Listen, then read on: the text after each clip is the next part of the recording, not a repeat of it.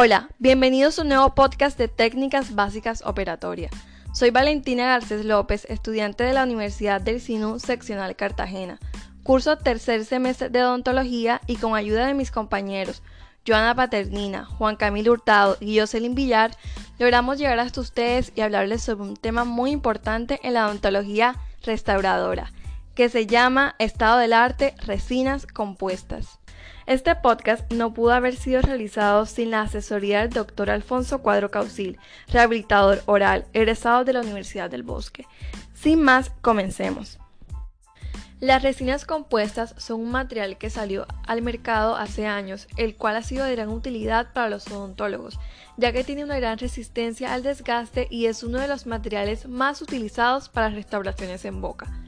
Las ventajas de las restauraciones adheridas a la estructura dental es que previene la sensibilidad postoperatoria y distribuye las fuerzas masticatorias a través de su interfase adhesiva al diente. Tiene unas desventajas significativas en cuanto a su desempeño, sobre todo en la contracción de la polimerización y el estrés que produce en las restauraciones. Actualmente, las mejoras en las formulaciones de esta han hecho que las propiedades físicas y mecánicas sean un producto más confiable y más predecible en cuanto a su utilidad. En cuanto a su composición, las resinas compuestas dentales son una mezcla compleja de resinas polimerizables, mezcladas con partículas de rellenos inorgánicos. Para unir estas partículas de relleno a la matriz plástica de la resina, el relleno es recubierto con silano, que es un agente de conexión o acoplamiento que se utiliza pues en estos casos. Otros aditivos se incluyen en la formulación para facilitar la polimerización, ajustar la viscosidad y mejorar la opacidad radiográfica. Por otro lado, las resinas compuestas se modifican para tener color, translucidez y opacidad, para de esta forma imitar el color natural de los dientes, haciendo de ellas el material más estético de restauración directa. Inicialmente, las resinas compuestas se indicaban solo para restauraciones del sector anterior. Posteriormente, y gracias a los avances de los materiales, la indicación se extendió también al sector posterior. Entre los avances de las resinas compuestas se reconocen la mejora en sus propiedades tales como la resistencia al desgaste, manipulación y estética. Gracias a los avances de las microfilm, las partículas son de un tamaño muy pequeño el cual los odontólogos podemos utilizar y pulir sin ningún problema.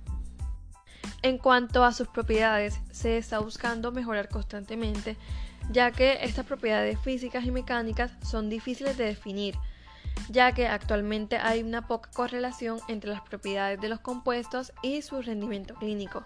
Sin embargo, dado que las caries secundarias y las fracturas son las dos razones principales para reemplazar los compuestos dentales, se está garantizando eh, buscar mejoras en la resistencia y tenacidad, así como contracción y el estrés que lo acompaña. es probable que el nivel de contracción sea en algún lugar mayor que cero, para dejar espacio para la expansión debido a la absorción de agua. Los sistemas de resina actuales no son completamente hidrófobos.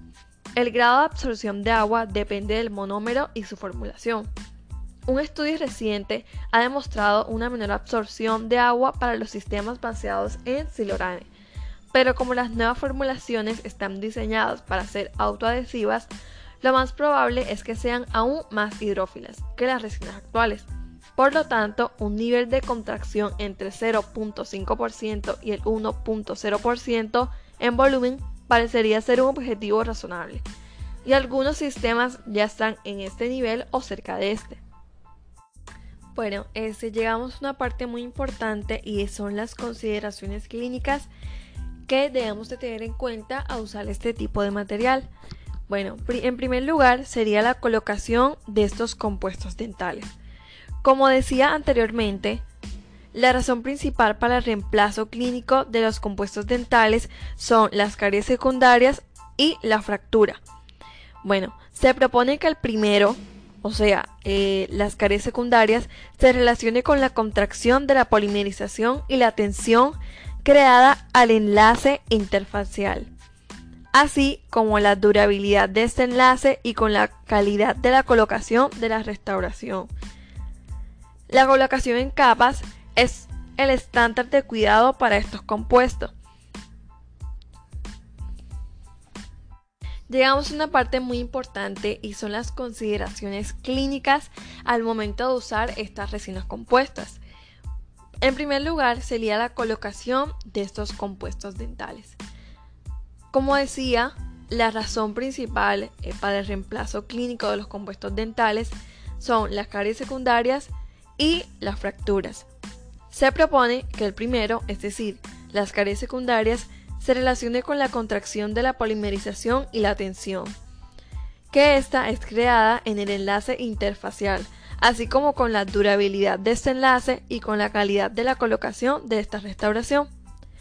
La colocación en capas es el estándar de cuidado para estos compuestos dentales en preparaciones de cavidades superiores a 2 milímetros.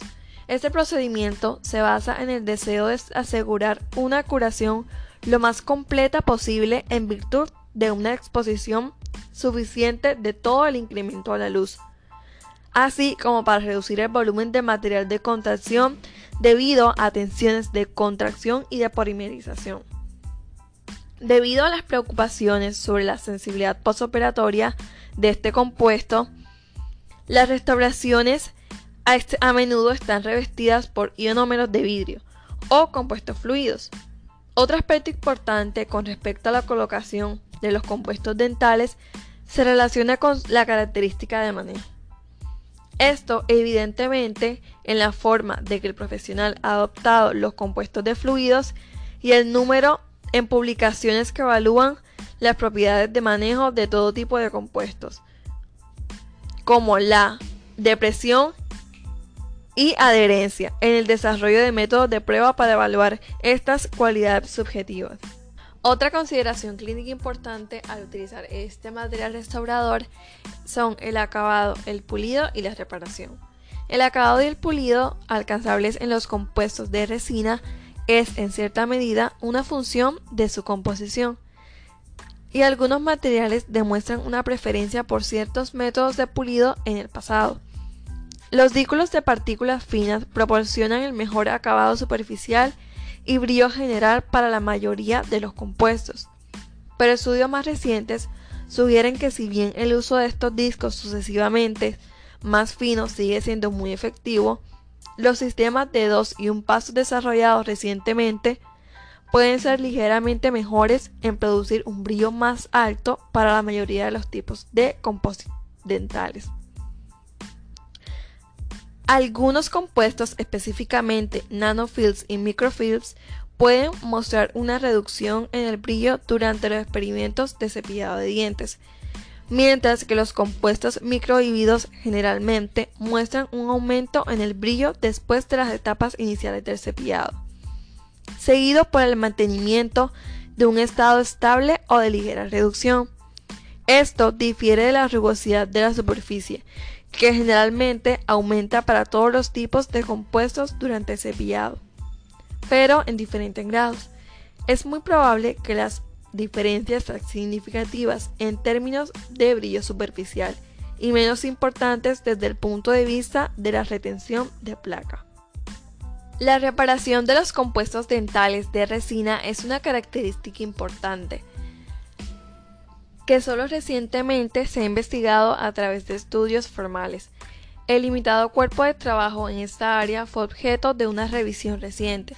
Si bien la revisión señala que existe una deficiencia en los ensayos controlados aleatorios de reparación compuesta, señala que los estudios clínicos recientes de 2 a 3 años de duración han mostrado muy buenos resultados para reparaciones o resellados de defectos marginales en los compuestos. La naturaleza conservadora de la reparación de virutas, defectos, manchas, etc., se ha reconocido desde hace tiempo como deseable, pero en algunos casos se ha considerado un compromiso en términos de calidad y la longevidad de la restauración. Después de toda esta información podemos concluir que los compuestos dentales son materiales versátiles cuyo uso ha sido creciendo desde su introducción a la profesión hace más de 50 años.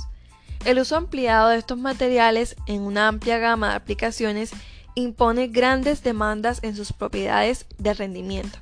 Esta demanda requiere una inversión continua en investigación y desarrollo y se evidencia por la introducción continua de nuevos productos al mercado.